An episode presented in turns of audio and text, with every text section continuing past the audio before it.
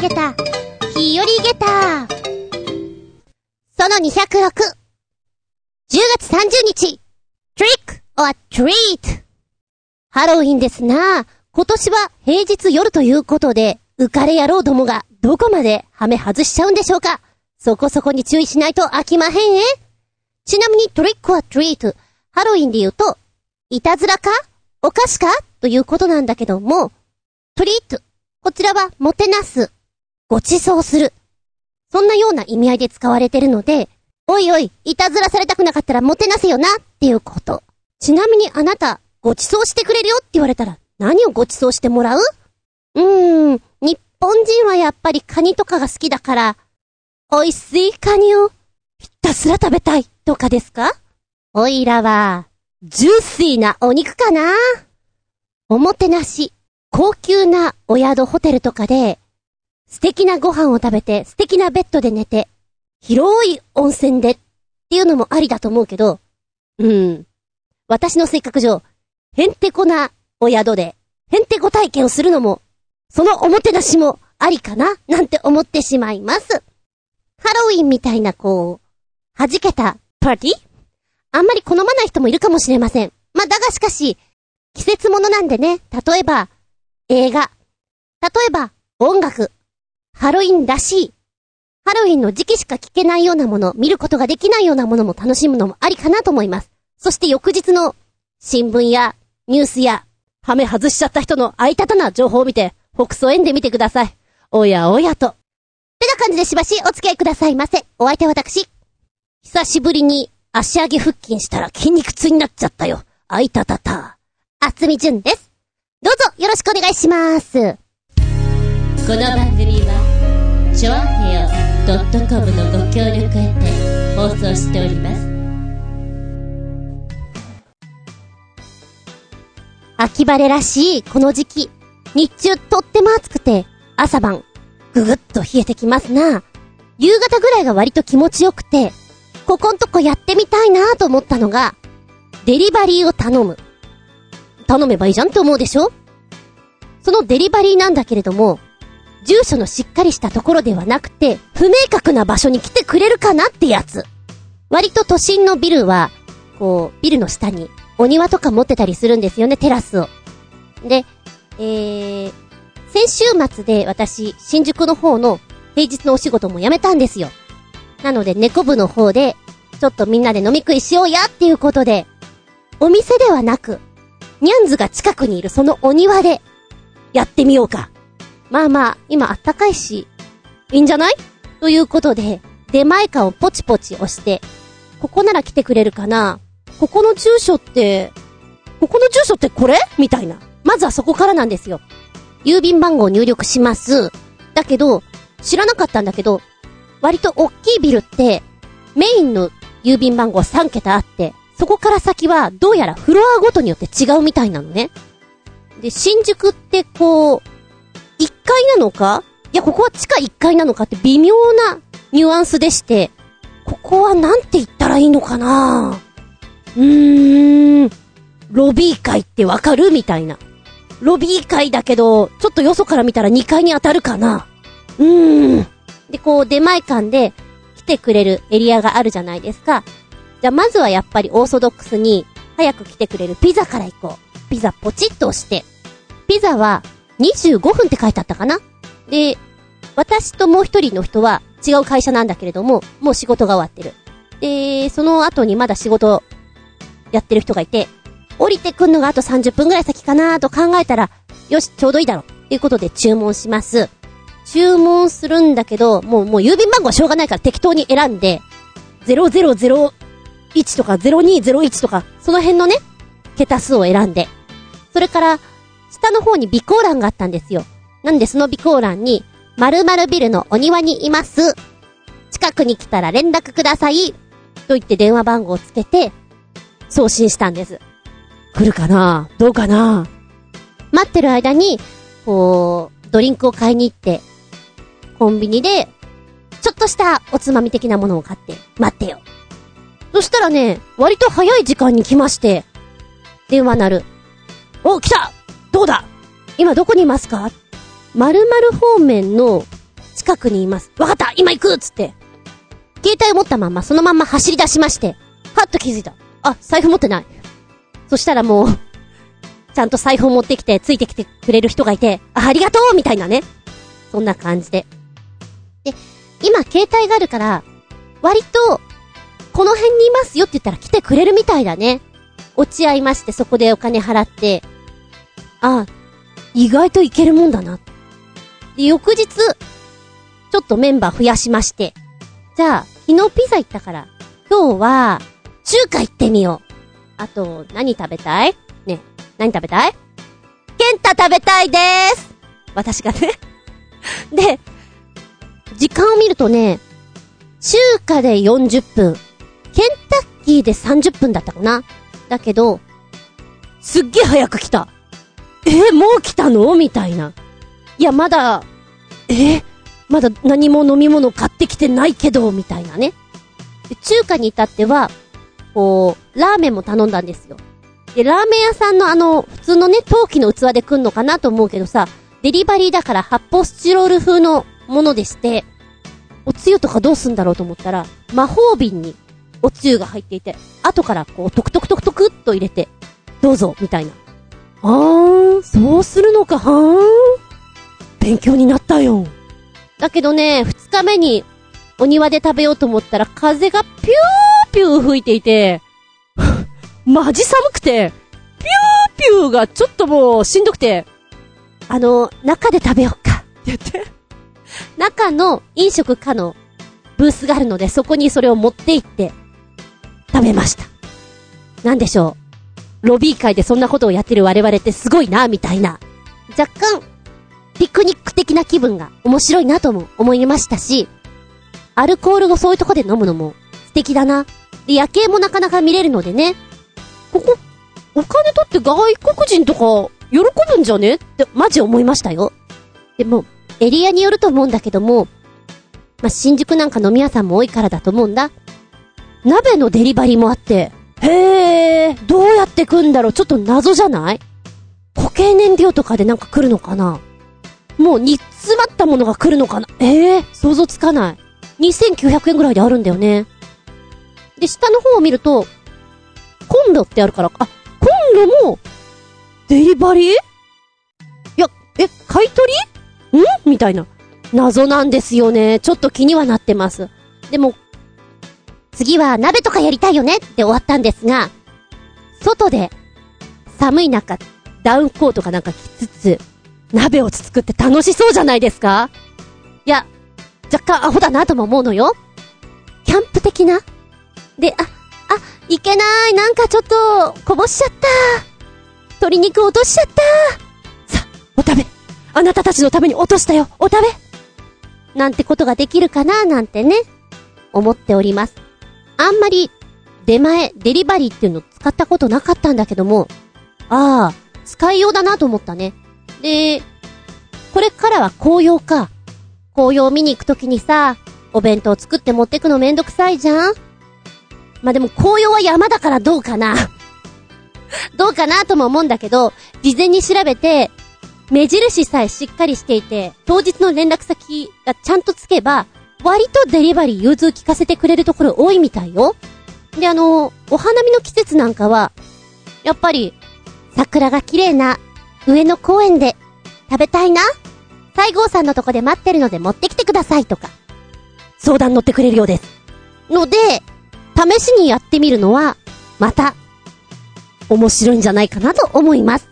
気分盛り上げただって熱々来るんだもん人生マンネリはつまらないもの日々面白おかしく遊びの気持ちでいっちゃおうぜ これがモットーです。では次行くよメッセージタイム新潟県のヘナチョコヨッピーくんから。おってより海外のハロウィン企画らしいが、説明不足でいまいちルールの詳細がわからないな。1時間にトイレ休憩が6分はいいけど、トイレってどうやって行くんだろう？それじゃあ、棺に入ってても、漏れそう。我慢できない。トイレ行きたいって言えば、OK なわけ？恐怖の祭りに巻き込まれるって、どういうこと？まあ、参加もしないのに、いちいち目くじら立ててもしょうがないんだけどさ、かっこ笑い。ということで、リンク先をポチッと押します。ほうなん、なんかすごいな、これ。タイトル絶対に逃げ出してはいけない。五感の中で30時間耐え続けるハロウィンイベントを開催。かっこアメリカシックスフラグス。なになにこれすっごくない？ものすごい我慢比べって感じだね。絶叫必至なスリル系アトラクションで有名なアメリカのテーマパーク、シックスフラッグスが間もなく開始する、棺のチャレンジイベントが話題になってると。これ、何するかっていうと、棺ですよ。あの棺の中に入って30時間、狭くて、暗くてっていうあの中に、ずっと入っているというものなんだけれども、この中にずっと入り続けた勝者には、賞金や豪華な景品が贈られるということなんですよ。で、ただ寝てれば楽なんじゃない？ね、あの、ちょっと睡眠不足な状態でいけばさ、って思ったら大間違いで、おそらく、この棺の中で、ただ寝てるだけっていうのを許されないような企画が盛りだくさんなんだと思われます。これ、10月13日、もう行われたんだね。えー、午後1時から翌日の午後7時まで、ミズーリー州のシックスフラッグスセントルイスで行われたということでして、当日は、選ばれし6人の挑戦者が、ほんのり塩感のある棺、ここに入っていただきます。で、30時間もあったら、食事、飲み物、それから、おトイレ休憩っていうのが必要ですよね。さっき、新潟県のひなちょこよっぴーくんのコメントに書いてあったように、1時間につき6分間のおトイレ休憩がございます。ああ、優しいなと思うのは、充電ステーションもあるということ。棺の中に30時間入り続けるということは結構、苦ですよね。で、自分でいかに楽になれるかという体制づくりということで、枕、毛布、寝袋等の持参は OK です。それからこれありがたいなと思うのが、ながらスマホも OK なんです。横になりながら SNS を見たり、それから動画を見たりと、楽しむことができる。充電ステーションもあるから、そこは安心ですよね。これがあったら結構違うんじゃないって思うんだけど。で、えー、この棺に入った6人は、ハロウィンならではのメインイベント、ファイトフェスト、恐怖の祭りに巻き込まれるということになってて、ランダムに起こるクリーチャーの襲来をやり過ごさなければいけない。で、このクリーチャーというのが多分これなのかな？動画が出てるんだけどもさ、まゾンビたちみたいな人たちですよ。これ一般の人たちなのか、なんだろうな、ちょっとその辺の詳細が出てないんだけども、結構、皆さん本気モードでやってますね。このランダムのイベントとトイレ休憩以外の理由で棺から出たものは失格。で、条件クリアに挑む6人は、悲鳴とアドレナリンを大量に出しながら棺にしがみつくということになるだろうと書かれてます。終了まで見事耐え抜き棺に残っていた勝者には、賞金。いくらもらえると思いますか？1万円ぐらいかないやいやいや、待てよ。もうちょっともらえるかな豪華って言ったよね ?100 万円？けどな10万円ぐらいかなうーん。正解は、賞金300ドル。日本円にして約3万4千円がプレゼントされます。安くない？30時間で3万4千か。ちょっと時給換算すると1133円だぜ。うーん。まあ、面白いけど、うーんって感じだな。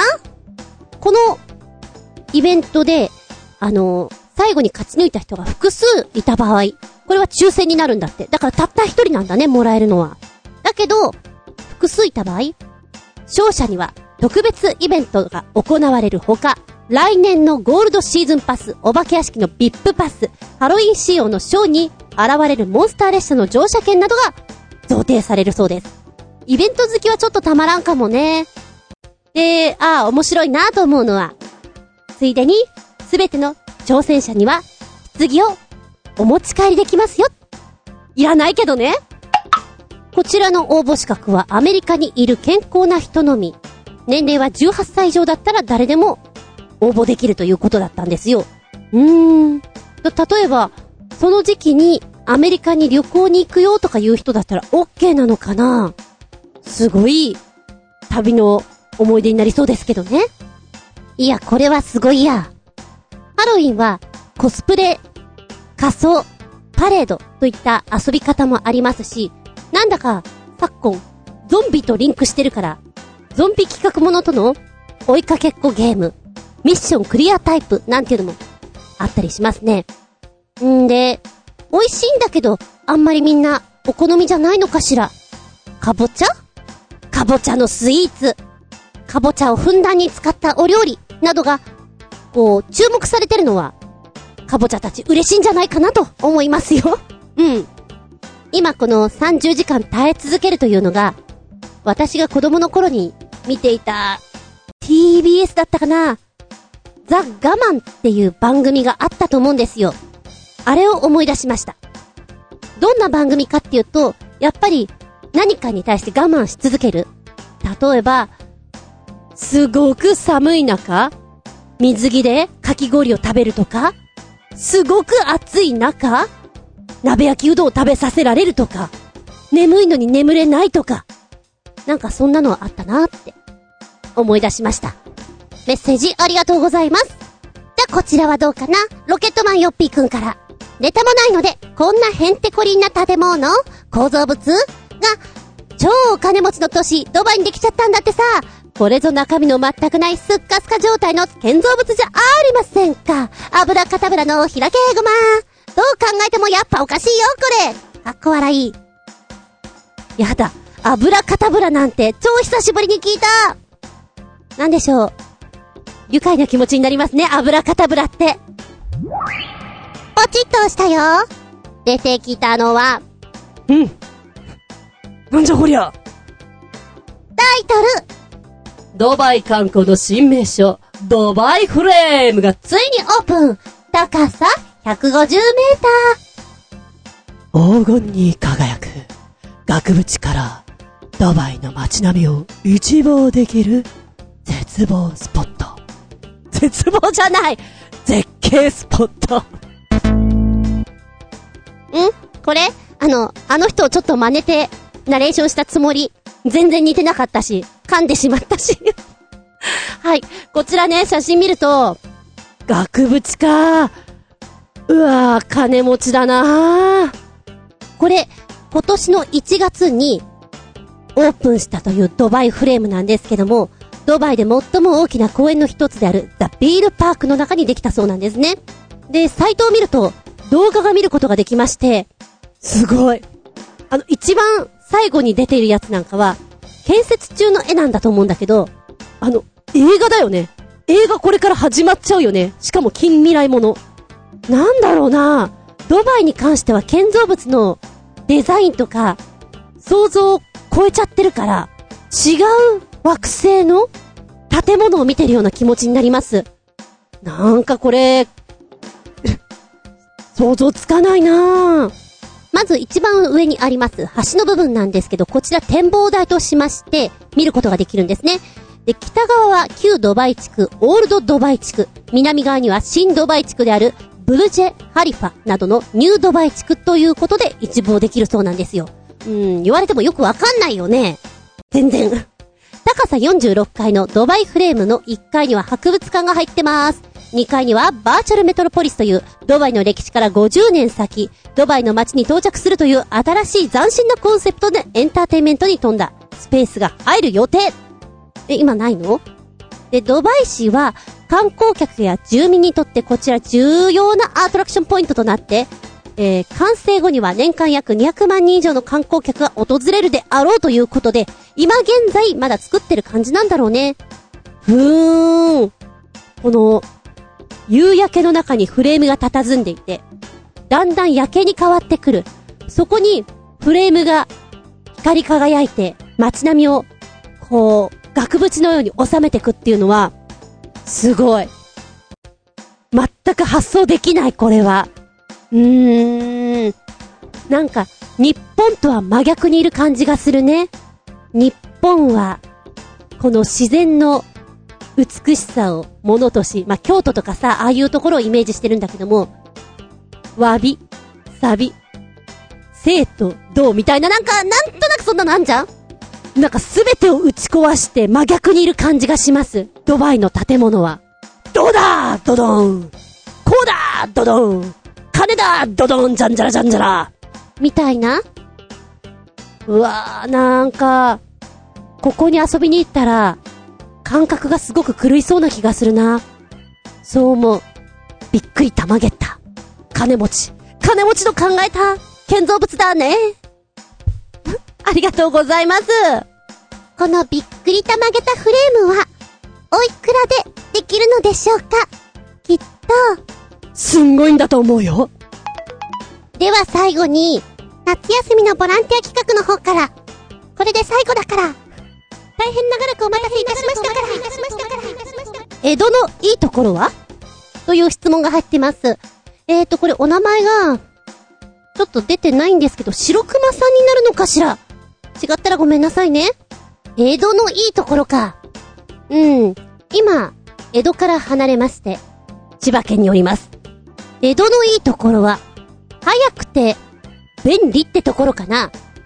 やっぱりたくさんの人が働いていて、こう、時間も、24時間体制で動いてるようなお店が多かったりするので、あ歯が痛いよどうしようって思った時でも、割と夜中でも見てもらえるところがスッと見つかったりする。ああ、便利だなと思う。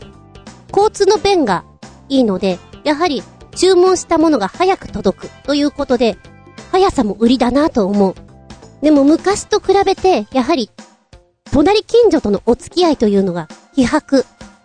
いや、むしろないんじゃないかなと思って、下町は別よそうなんだけど、うん、それ以外のところは、あまり挨拶とかもしないので、ここが住みやすい場所なんだろうなと思う。ご近所付き合いも私、いいなと思うんだけども、皆さんそういうのを望まれてない方々がマンションとかに住むからさ、ちょっと寂しいなと思ったりするよね。廊下であっても挨拶もしてくれなかったりするから。まあ、それは、その人との関わりによるのかもしれないけれど、まあ、そうかと思いきやさ、えーと、空手家の矢部さん、漫画描いてますよね。大家さんとの、自分との、この、不思議な生活を。都会だけどそんな、他人が、こう、家族のような位置づけになったりするっていうのもあるから、昔の江戸って、長屋にみんなが住んで、もう違う家族なんだけども、自分の家族みたいな。一つの長屋に大家さんがいて、棚子、いわゆる借りてる人たちがいて、みんな子供のような扱いを受けてって、ああいうの良かったなって思う。いや、その時代に住んでないけれどね。こう、お芝居とかの台本で見たりとかさ、映画とかで見ると、あ、いいなって思うよ、やっぱ。熱いなって。ちょっとその熱さは、今、下町では生きてるけども、うーん、残ってないかな。だドライな人は住みやすいと思う。本当に。便利だよ。それは間違いない。で、逆に下町に行くとすごい優しさを感じる。おお声かけてくれたよみたいな。なんか、すごい優しいなと思う。人懐っこくて、話しやすい、かなって思う。私人見知りをすごくするんだけど、そう思いましたよ。まあ、私の意見なんですけどね。江戸の良さ。早くて便利。なんか牛丼屋さんみたい。あと、眠らない街、東京。あ、東京って言っちゃった。江戸な。どこかで誰かが必ず動いてる。そんな印象を受けます。みたいなへんてこな答えでいいかな。すまんですの。メッセージ大変遅くなりました。ありがとうございます。これにて、ドロロン元気でソング、やる気でソング。前回、メッセージいただきました。新潟県のヘナチョコヨッピーくん。なんでもお時間があったとかで、お家の床ですね。こちらの補修を試みたということなんですよ。でもって、24時間ぶっ通しで作業を行った時に、頑張って、聞いて、元気をもらって、っていう元気でソングを教えていただきました。6曲教えていただきまして、前回3曲お届け。今日はその残りだよ。まずは、4曲目。マジックオブライフのアンサー。5曲目、ボイスエアキャットのリスタート。6曲目、糸お菓子のアイオライト。です。なんでしょう？この間、聞いた3曲と同じような路線なのかなと思ったら、私の中では、あれ？違うなと思って、びっくり玉ゲッターだったんですけれども、4曲目、アンサー。なんでしょうね、出だしがすごく可愛くないですか？この曲。かっこいい演奏っていうか、トータル的には可愛らしいなっていうのが印象かな。丸と丸、三角と×、パラドックスな日々に答えはない。という出だし。そしてこれがサビにもなってきているんだけれども、ちょっと真似したくなっちゃう。ちなみにオイラバカだからさ、カタカナの言葉って弱いのよ。パラドックス。パラドックスってどんな意味？ね、どんな意味って言われると、ちょっと説明できなくてね。今見ていたんだけども、こう、なんでしょうね。意味を調べてんに、言ってることが、小難しく書いてあるのってあるじゃないですか。まあ私の理解力が足りないって言われたらそれまでなんだけんども、もうちょっと優しく書いてくれてもいいかな、みたいな。具体的にはとか、端的にはとか、せっかちなのかななんか、読んでてちょっとイライラしてしまう自分がおりましてですね。今、パラドックスの意味、こう、ドワーっと見ていて、うん、これが一番わかりやすいって思ったのが、パラドックスとはギリシャ語です。矛盾とか逆説、ジレンマを意味する言葉。数学哲学分野では、一見間違ってそうだが正しい説、もしくは、一見正しく見えるが正しいと認められないようなもの。ふむ。あの、この書き方がちょっとわかりやすかったかな。パッと見では正しくないように見えて、真理をついてる様子とかね。でも、すべての物事って割とそれに当てはまるんじゃねえみたいなことで、アンサー。この、パラドックスな日々に答えはないっていうのが、なんかすべてを包んでいていいなと思う。で、この曲、テンポが良くて、弾きやすいです。男性の声だからスッと入ってくるなと思って、この歌をもし女性が歌っていたら、こんなに素直に聞けないんじゃないかなって思うぐらい、お声がすごくいいなと思いますな。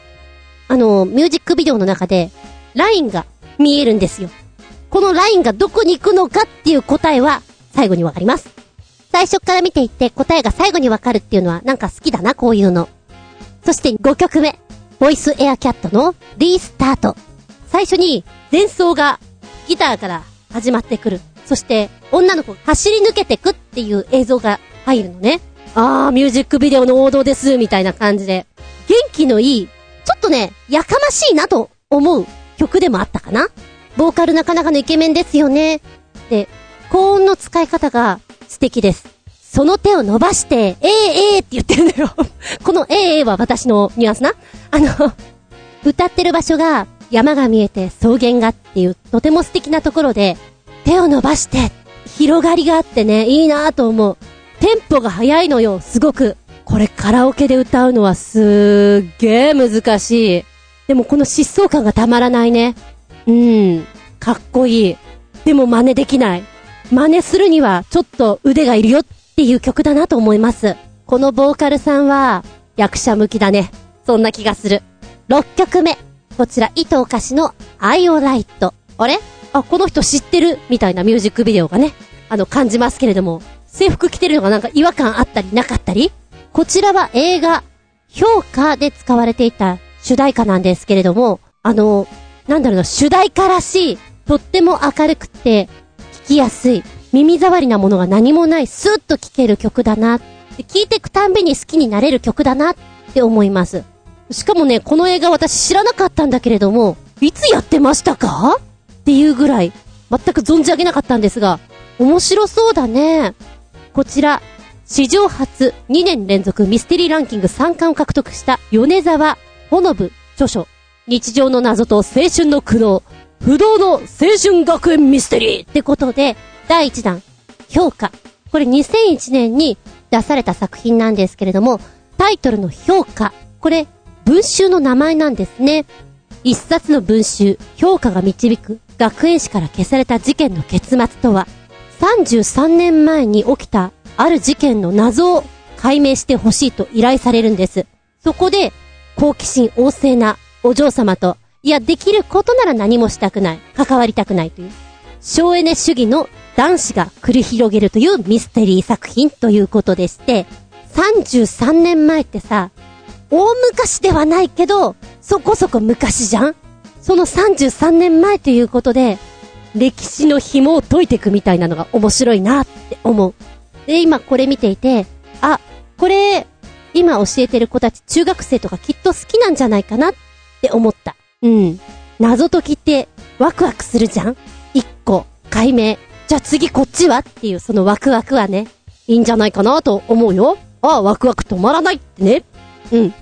このワクワクだとかドキドキだとかを、さらにプラスアルファで持ってってくれるような曲じゃないかなと思うので、いいね、これね。天気のいい日に弾いていたら、何でも頑張れそうな気がします。気持ちだけは。そうだな。今回の3曲は、1回目に聴いた時と、2回目、3回目ってこう、続けて聴いていく時とによって、自分の中の印象、変わってくる曲だなと思いました。うん。よかったら、あなたも、この元気でソング、やる気でソング、やる気、もらってみたらどうかなメッセージ、ありがとうございます。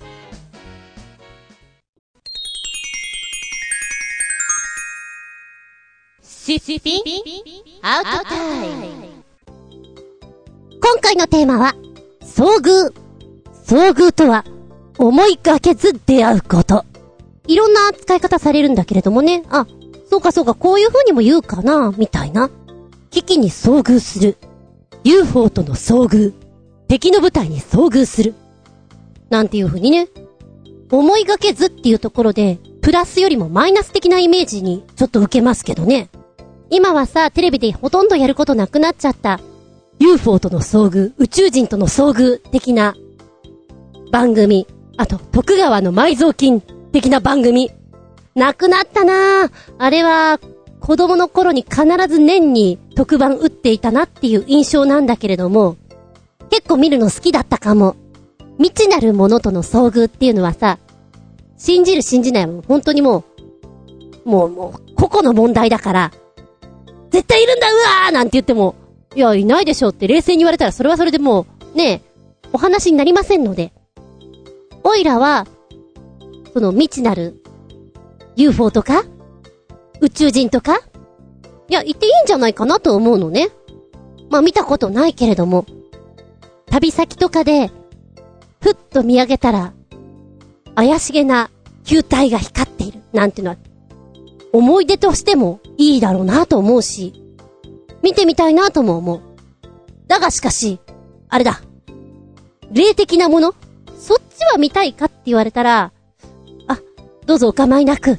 かな？いや、怖い話好きよ。階段とかも聞きに行っちゃうし、なんか、ワクワクするなと思うけど、自身で体験するかって言われたら、いや、いいかなとは思う。やっぱそこはちょっとチキンなんで うん。どうしようとか思っちゃうよね。きっといるんだろうな。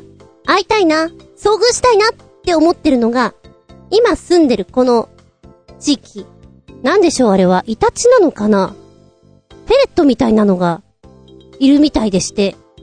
かわいそうな話なんだけども、ん道路で、こう、引かれて死んでるのを見たことがあるのね。二度ほど。いるんだみたいな。ま、東京にいても、あれはペットなのかなアライグマみたいなのは、二度ほど見たことがあるのよ。だきっといるところにはいるんだろうけど、リアルに見たいなと思って。いや、動物好きなもんで。鎌倉に行った時に、ふっと見た時に、リスが、トトトトトトって走ってるの見て、リスーと思ったね。なんてワンダーランド。旅先で、こう、街中をお猿さんが走ってたりすると、猿いるよ走ってるよってすげえ嬉しくなっちゃうし、うーん、そこに住んでる人たちは、ねえ、ドア勝手に開けて、ご飯とか持ってっちゃうからダメなのとか言って、迷惑なんだと思うんだけど、それだけなんか、こう、自然のものと一緒に生活できてるっていうのは素敵だなって私は思ったね。まあ、だけど、あれか？車乗ってて目の前を熊がダッと出てきたら、ビビるとかそういう問題じゃないのかな？その遭遇はやっぱり、できたら、なしにしていただきたいってやつなのかしら？熊よけのベルってさ、ものすごい響くよね。お互いの生活の境界線を、うまいこと、そのベルでリンリン鳴らしながら、いいか？人間ここにいるぞいいか？ここ来たらやばいぞお互いになっていうことをやってんだろうなと思って。じゃあメッセージね。取り残し分から新潟県のひなちょこよっぴーくん。テーマ、遭遇。まあ、ど田舎に住んでいますと、秋には親子連れのクーマとか、カモシカとか、猿の群れとかに偶然出会ったりもしたんだけど、だいたいこっちも逃げるけど、あっちも逃げるんで、接近遭遇するのはほんの一瞬程度だったよ。ここ数年は山とかに僕ちゃんも近づかないので全く姿は見てませんな。毎年秋になると近くの山々から散弾銃の音が毎日何発か聞こえてくるんで、猟友会の人たちが熊やら猿やらを追い返してるんだと思いますよ。おー。あの前に、すっごい前にメッセージいただいた時に、お猿さんが柿を持って走ってったっていうのをいや、もしかしたらフルーツの名前が違ったかもしれない。でも、お猿さんがそういう状態で、持っていっちゃうっていうのは、もうなんだろうな。物語の世界でしか味わえなかったことなんで、なんて可愛いんだろう。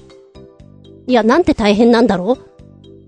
まあ、どっちもなのかなって感じた覚えがあります。ほう。親子連れの熊ってこれとても危険なんじゃないんですか？子熊って見ないよな。あんまりこう、動物園とかでも、見たことないかも。わー、すごいなカモシカ、猿の群れ、群れ群れかいそれはなんだろう。その中に入ってしまったら大変なことになってしまいそうな。でもちょっと見てみたいという気にもなる。こういうやつがあれなんだな。あのー、食われちまって、ニュースでこんなバカ者がおりますけどっていう風に出ちゃうんだな、きっと。そうか、そうか。めちゃくちゃ冷静に、お、また遭遇しちゃったぜ、ぐらいな。心の中で思うぐらいで終わっちゃうんだろうね。テンションマックスに上がりそうです。でも、芸能人に遭遇しても私は多分そんなに、テンションマックスにはならないと思う。うーん、そうだな、スポーツも、そんなに見る方ではないっていうか全く見ないので、前に、そうね、単発でお稽古に行っていたところのビルの中に、プロレス団体が入っていたんですよ。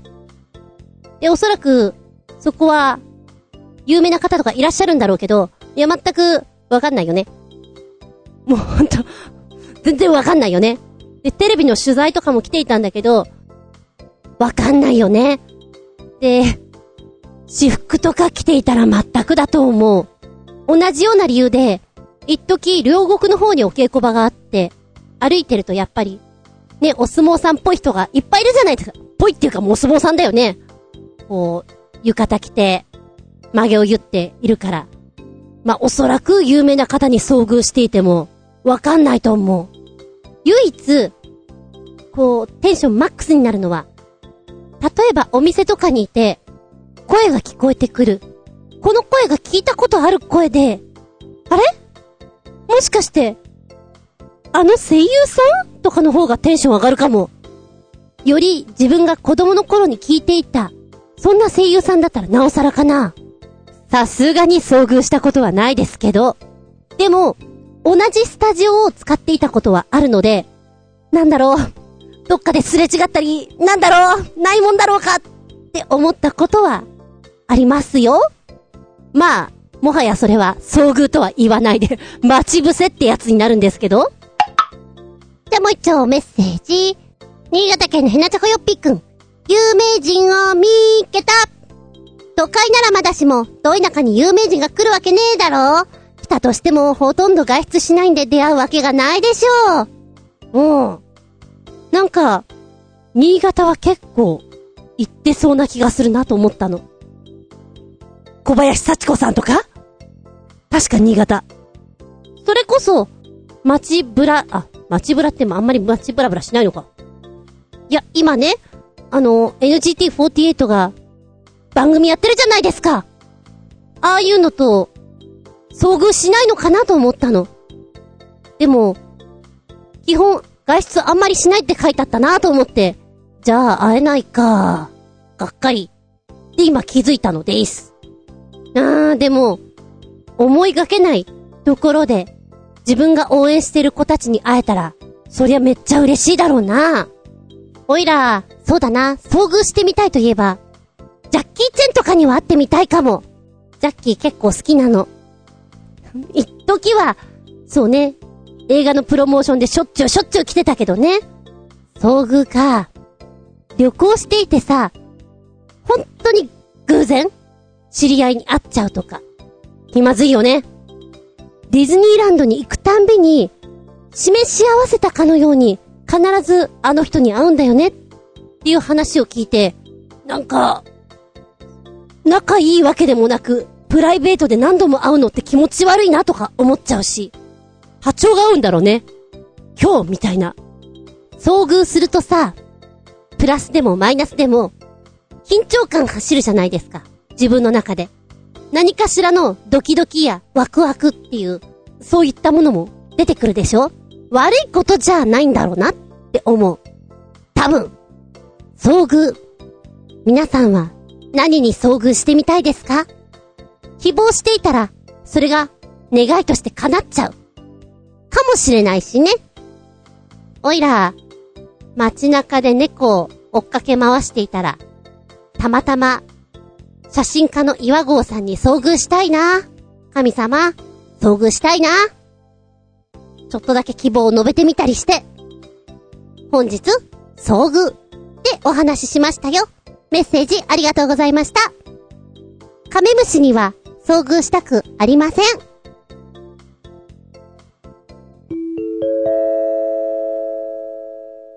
ただいまより、ずんこ先生のレッスンを開始いたします。ずんこ先生の発声練習まずは、お便り、行こうかな。こちら、取り残しております。取り残しております。新潟県のヘナチョコヨッピーくんから、子供が絶対に言わないセリフ。つつもたせに引っかかって、お尻の毛まで全部引っこ抜かれたぜ、こんちくしょうやったー!子供がこんなこと言っちゃいけませんよ!うひょー!でも、意味がわからないと言っちゃうじゃん?そのわからない、無垢な状態って怖いじゃん?そういうことだよね?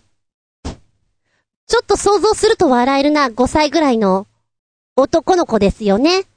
こう、片足を上げたあぐらの状態で、つつもたせに引っかかって、お尻の毛まで引っこ抜かれたぜ。こんちくしょう。一生懸命言うんだろうな、口が回らないから。多分、つつもたせと言えないと思う。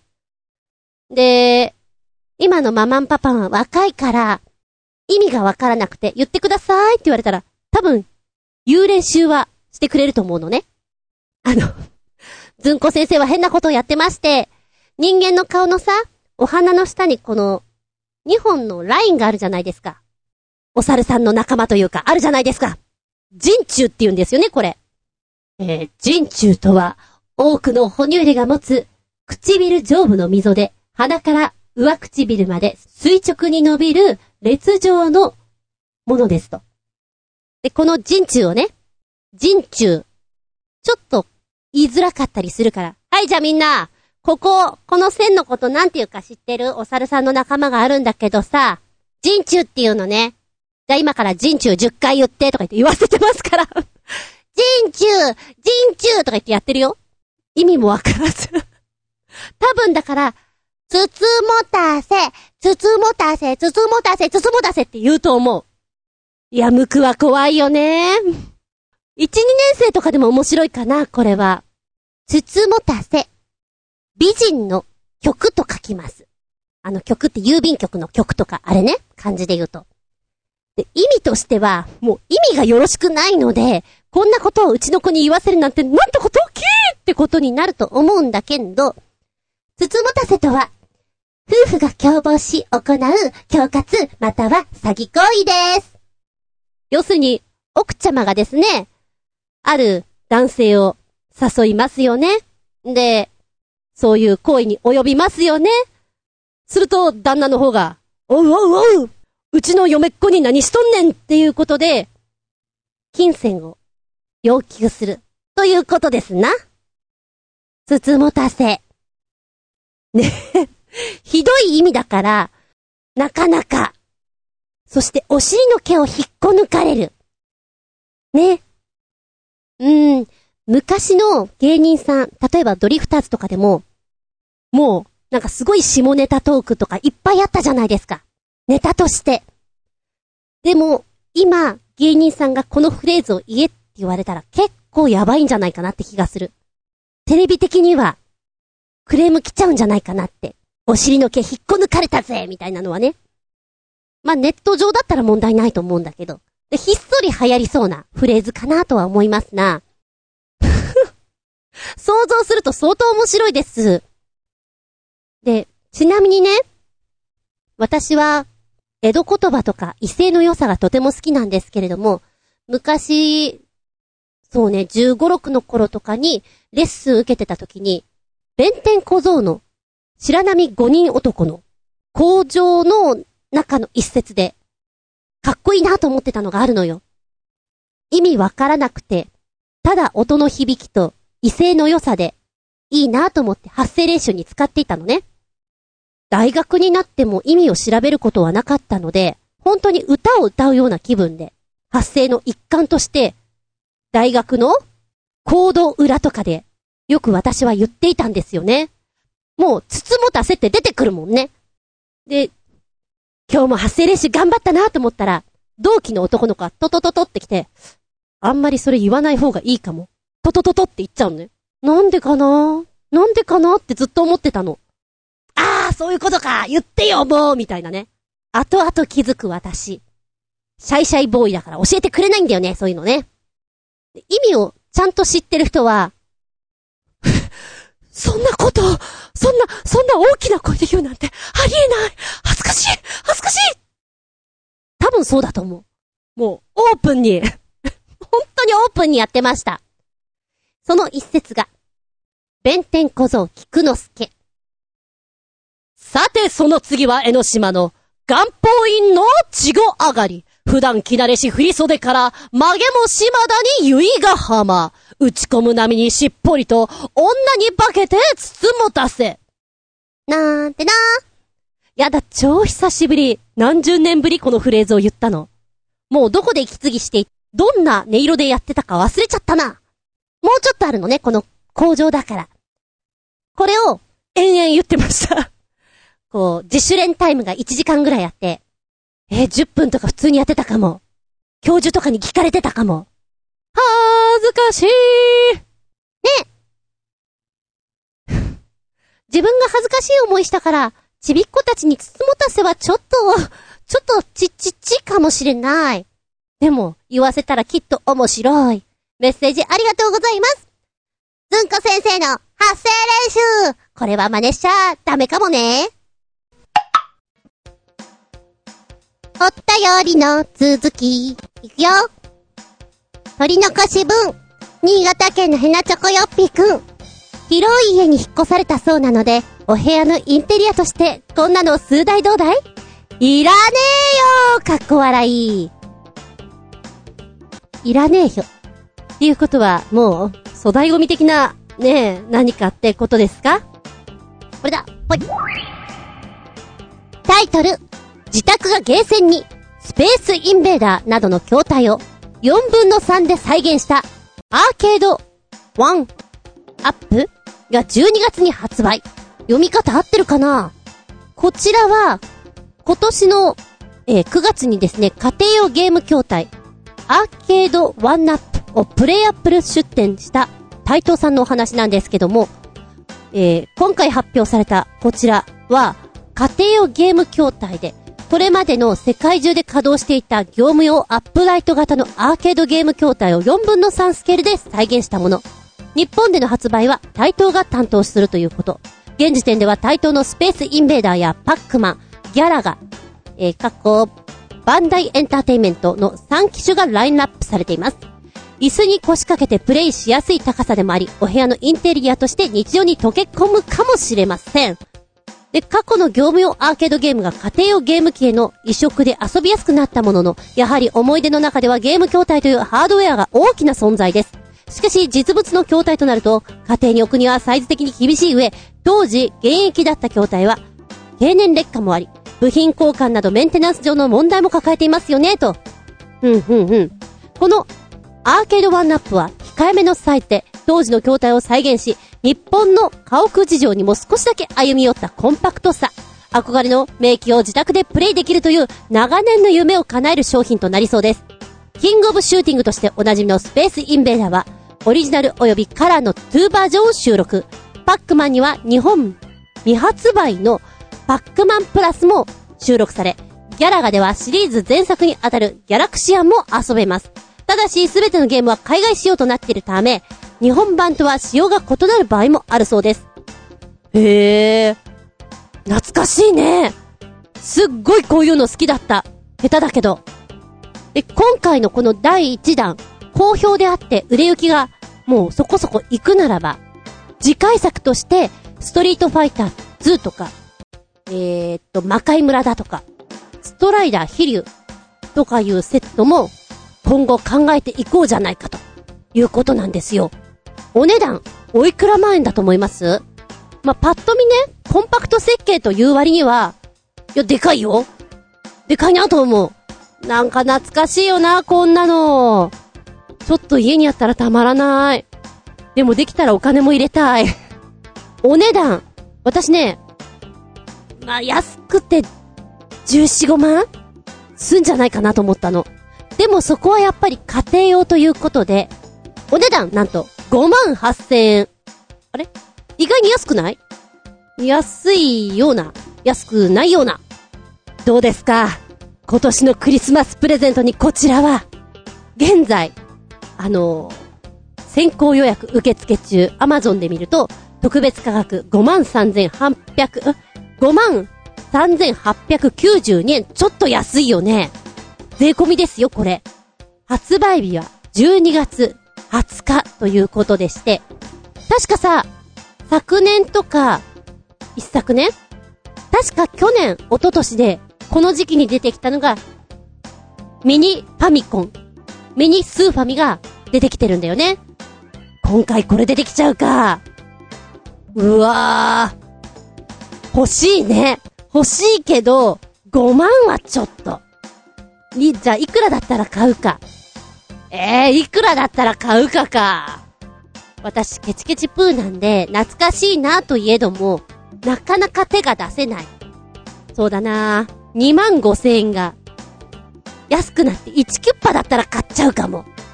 ほら。割と邪魔になるじゃんで、今回のようなタイプじゃなくて、テーブル型っていうのかななんか、あったじゃんそういうのも。そういうやつだったらテーブルとして使えるから、ね。あのー、昔の純喫茶なんか、トーストなんかこんなところで出されて、ゲームもしたいけど、でもご飯も食べるみたいな。あれよかったなだ、あっちだったら、あのー、そうね。なんかお金はさ、ちょっと入れたいんだよね。貯金箱として使いたい。はい、続いてこちらはどう？新潟県のヘナチョコヨッピーくん。びっくり仰天玉ゲッターって感じ？最近のバイクレースで起こった大事件の記事。それも世界最高峰元 GP のすぐ下のクラス、元2で、いくら頭に来たからってこういうことするやつ初めて見ましたかっこ笑いえ、どんなことしちゃったんだろうか。頭に来ると性格出るよね。うん。あんなにおとなしかったのに、みたいな。はい、来たよ。バイクレースで並走する、バイクのブレーキを握る最悪の反則行為が行われる。えー、嘘。9月9日のお話なんですが、イタリアのサンマリノで行われた元2のサンマリノ GP で、ステファノ・マンシーに並走していたロマーノ・ファナティが、マンシーのバイクのブレーキを握るという暴挙に出ました嘘だ嘘だ怖い嘘だ怖い幸い、マンシーは転倒せずに走り続けられたものの、死亡事故につながる悪質な行為に、ロマーノ・フェネティは、失格処分。さらに彼が所属する、マリネッリ・スパイナーズチームからも契約を打ち切られるという事態に。え、だってこれ相当やばいでしょ？いや、もう、殺人未遂だよね？って思うんだけど、バイク乗ってる人だったらこれがどんなに恐ろしいかわかると思うの。徐行してるわけじゃないんだから、うわ、怖い、うわ、恐ろしい。ええー、え、契約がなくなるとかさ、なんかちょっと甘いんじゃないかなって思う。その処分は。もっと厳しく行くべきなんじゃない？もうね、写真もすごい出てるし、動画も見ることができたんだけれども、なんだこりゃ。本当にひどいんだけど、今関連のコメントをいろいろ見ていたら、何本人はジョークのつもりだった的なこと言ってるんだって？ダメだもう。おそらくこのフェナティは、過去にも同じようなことをしていると。これもひどいなと思ったのが、レース中に、こう、暴行を加えた上、キルスイッチを押すという違反行為を行っていた。キルスイッチってエンジンパチッと切っちゃうんですよ。もう一度や二度じゃないんだねっていうのが、ここ今読んでいたら出てきていて、スタート前に他のやつのエンジンを切ったりして処分を食らったことがあるとか、魔が差したとかそういう問題じゃないレベルに来ていると。いや、ちゃんとこれ裁判に持ってった方がいいと思うよ。もう、追放だよね。信じられないなと思う。なんか憤りすら感じます。うーん。すごいことが行われてたんだね。深く反省していただきたい。こういう人って反省すんのかな？そう思っちゃう。まさにびっくりたまげった、怒り浸透下駄5つお前なんかやめてしまえマジそう思いました。メッセージありがとうございます。さあ、そして続いてのメッセージです。新潟県のひなちょこよっぴーくん。NGT48 フォースシングル、世界の人へのカップリング研究、世界の人へのカップリングの研究生21人による曲、今日は負けてもいいのミュージックビデオ公開。もはや NGT48 一期生などどうでもよくなりつつありますな、過去笑い。実は世界の人へには特典映像として研究生21人だけのショートムービー短い夏のさよならという3本立ての短編映画がついていて、これがよくできていると、評判は上々のようです。夏休み期間に、夏休み期間に合宿して撮ったらしがめっちゃ暑そうだなということでショートムービーを3つつけてくれてます。でもってミュージックビデオ。それから、おまけ。NGT48 2期研究生16人による劇場初公開の模様。かっこセンター定点カメラの映像。で、ちなみに、ドラフト3期研究生5人は、もうチーム N3 の誇りの丘公演と、チーム G の高上がり、チーム G の高上がり公演に出てまんがな。長野のアンドゥと藤崎ミュウミュウは両公演に毎回ね。かっこ、これがドラフト3期研究生と普通の2期研究生の決定的な違いではありますな。はっきり言うと、今のところ格が違うのであります。そのうち解消するとは思うけどさ、かっこ閉じ。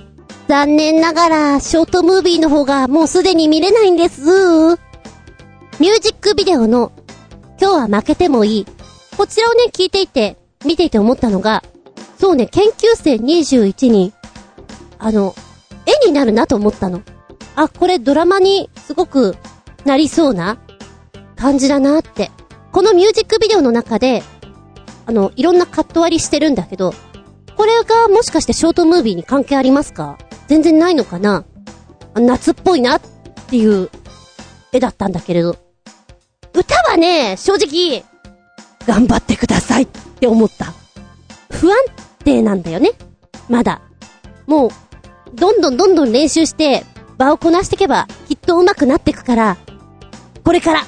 でも、絵を見ていて、あ、この子たちは、ドラマ、映像、そっちに向いてるんじゃないかなってすごく思いました。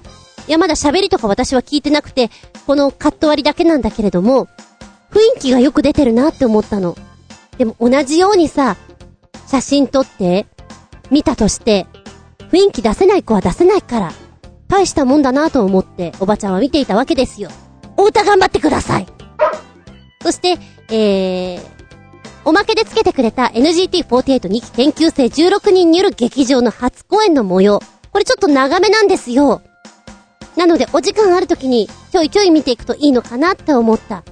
記録として、成長の証になるんじゃないかなって。だがしかし、あれですね。ドラフト3期研究生は本当に、どんどん前に行ってますね。頼もしい限りです。っていうか私は、どっかの、親戚のおばちゃんか、みたいなね。いいっぷりですけれども。ねえ、最近の若い子たちは頑張ってて青春よね。おばちゃん風のノリでした。メッセージありがとうございます。おいらお風呂の中で動画見るの好きなんだ。だから、この80分ぐらいのは、お風呂で見ようっと。この番組は、ちょあへよ .com のご協力へて放送しております。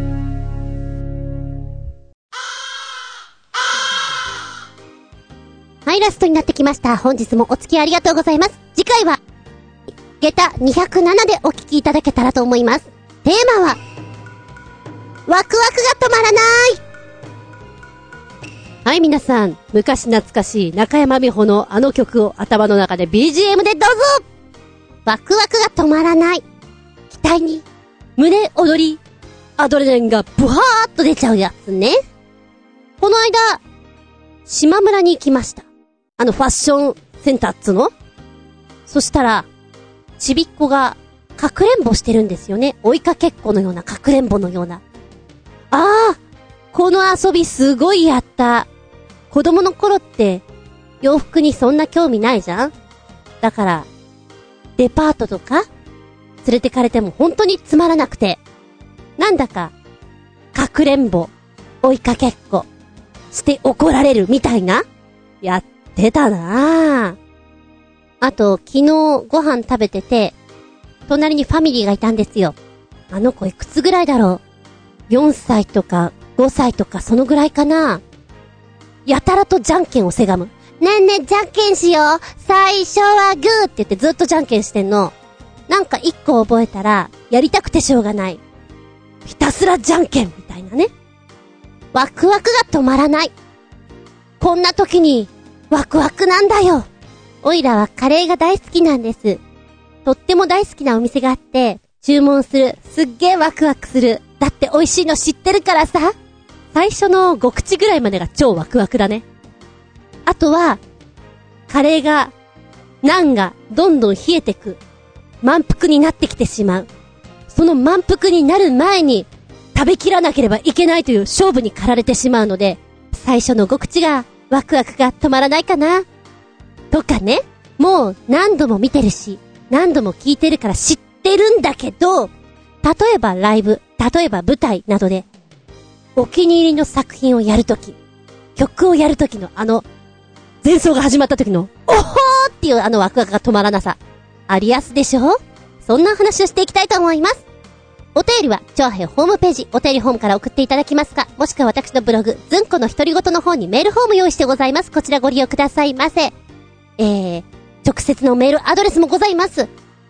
こちら、全部小文字で、geta アンダーバー zun アットマーク yahoo.co.jp geta アンダーバー zun アットマーク yahoo.co.jp こちらまでご利用くださいませね。ワクワクが止まらない。これが次のテーマだよ。では次回は、11月13日、下駄207でお聞きいただけたらと思います。ここまでのお相手は私、通勤快速の電車に乗るときには、気合を入れないとね。厚み順でした。見舞い聞く舞い、話す舞い、ずんこの話も、もうおしまい。ごきげんよう。じゃんじゃん。冒頭で、新宿のビルのお庭で、デリバリーを頼んで盛り上がっちゃったって話をしたかと思うんです。私、今住んでるところまで帰るのが結構、ロングロングなんですね。えー、帰り際にまだ慣れないので、必ず乗り換え案内を見ていきます。そうすると、何時何分の通勤快速に乗れやと出ます。それを逃すと、次は40分後とか、なっちゃうわけなんですね。で、東京駅から、さあ、通勤快速に乗りますよ。そこで15分ぐらい待ったのかな？まあ、そのぐらい待てば必ず座れるので。座って、よーし、あとは寝てるだけで、着くぞ一本で着くんです。運がいいと。乗りまして。ちょっと遅い時間だと人が混んでるわけですよね。程よく、こう、車内の温度もぐっと上がりまして。なんだろう。久しぶりにはしゃいだから、ちょっとアルコールもいい感じで、やべえ、気持ち悪いかもしれない。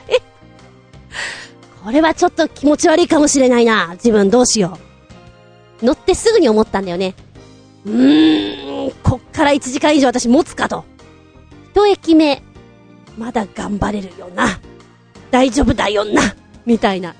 自分にこう念を押しながら。もうね、明らかに様子が変だったと思います。周りの人から見たら。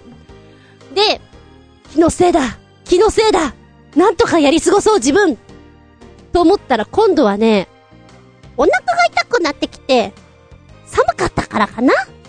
ね？今度腹痛いな。うーん、お腹が痛いような気がするっていうか、気のせいじゃない、これは痛いな。二駅頑張った。だけど、なんだろう、気持ち悪いのを忘れるぐらいお腹が痛くなってきて、ダメだ。これ以上はダメだと思って、降りたんです。座ってたのに。で、まあ、トイレとかに行ったり休憩したりなんかで20分ぐらいか。9時20分ぐらいの電車に東京駅から乗って、そんなことふらふらふらふらやってるから、最寄りの駅に着いて家に着いたのが、まあ、てっぺん回るちょっと前だよね。何やってんだ自分って思ったね。通勤快速、一度乗ってしまうと、降りるのに勇気がいります。だけど、降りないと大変な目に遭ってしまう。コンディションを整えなきゃいけないっていうのが、はあ、なかなか難しいもんですなと思った。やれ、バイクだ。やれ、車だって、こう、いくらでも対応聞くじゃない。いや、そりゃトイレ行きたくなったらしんどいよ。でも、いざとなったらね、パチンコ屋でも何でもこう、泊まってお借りすることは可能です。私が今まですごいとこで借りたなと思うのは、交番と、歯医者さん。トントンみたいな。すいませんみたいな。いやいや、電車通勤の人、長く乗ってる人は、心構えが違うんだね。うん。勉強になった。寒いところでアルコールを飲み続けてはいけません。お腹が痛くなるよ。トイレにも行きたくなるよ。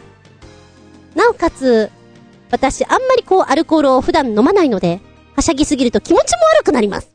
ね気をつけよう。私がな。っていう話。